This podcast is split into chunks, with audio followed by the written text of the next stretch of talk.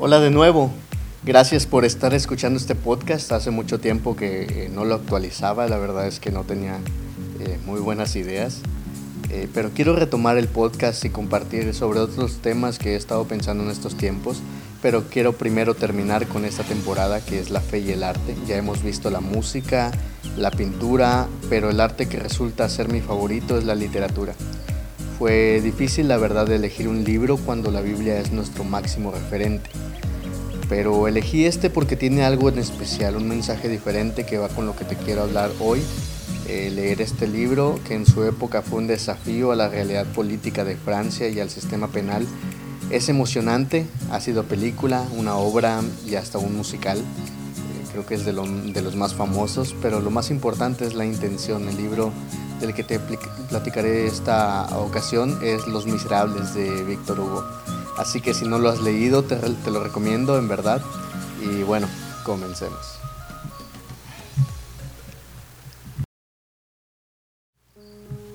Los Miserables narra la historia de Jean Valjean.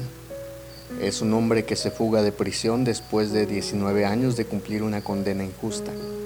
Su delito había sido robar comida por hambre y pobreza se encuentra solo y perdido.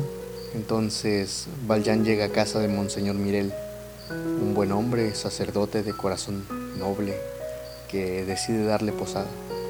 Pero Valjean tiene un par de malos hábitos y a mitad de la noche decide tomar media docena de vasijas de plata y se le hace fácil entonces la surta. Sin embargo, para su desdicha, es atrapado por policías cuando intenta huir. Entonces estos lo llevan ante Monseñor Mirel para que declare acerca de lo que acababa de hacer, pero Monseñor Mirel actúa de una manera distinta a lo que cualquier otra persona hubiera hecho. Solamente lo mira con ojos de amor y declara que él mismo se los ha regalado.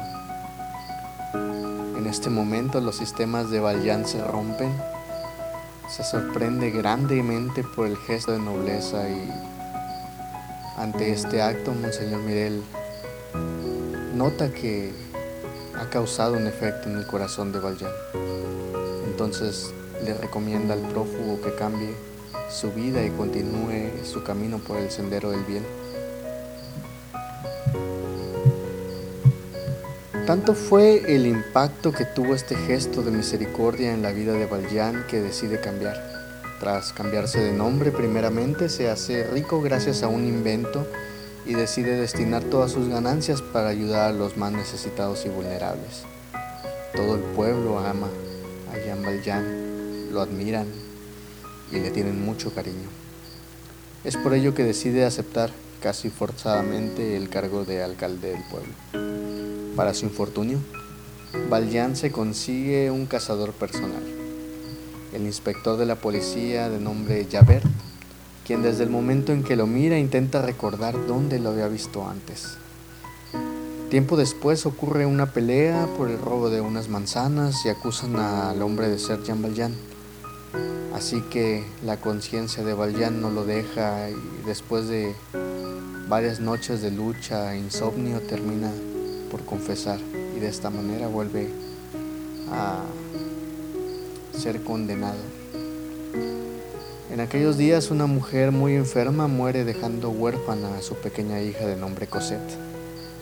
Y antes de que eh, sea el juicio y lo condenen, Valjean se propone proteger a la niña.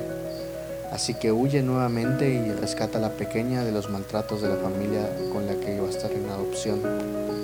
Después de esta historia pasan una serie de sucesos que vale la pena leerse la obra. Eh, sin embargo, es la parte casi final que tiene para mí un gran significado que quiero usar para esta historia.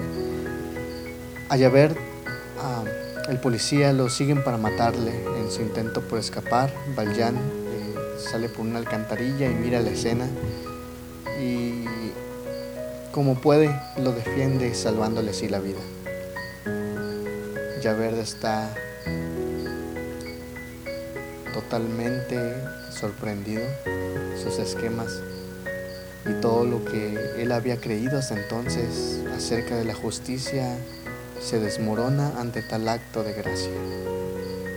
No puede con ello. decide quitarse la vida al entender su acto tan injusto de perseguir a alguien que le había perdonado la vida. Este libro fue escrito a manera de protesta a la ley de pena de muerte de Francia. Víctor Hugo quería enviar el mensaje de que una persona sí puede cambiar su vida. Es imposible no pensar al ver esto en dos personajes. Por un lado Judas y por el otro lado el apóstol Pablo que después de perseguir a los cristianos un encuentro con Cristo le cambia la vida completamente.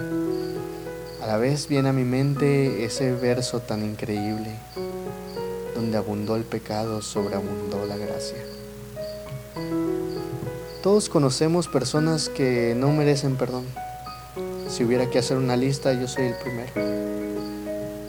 Pero también en ocasiones hay personas en nuestra familia, trabajo, escuela o iglesia que miramos como personas muy corrompidas y caemos en el error de ser como el hombre en la parábola de Jesús diciendo, Dios gracias porque no soy como este.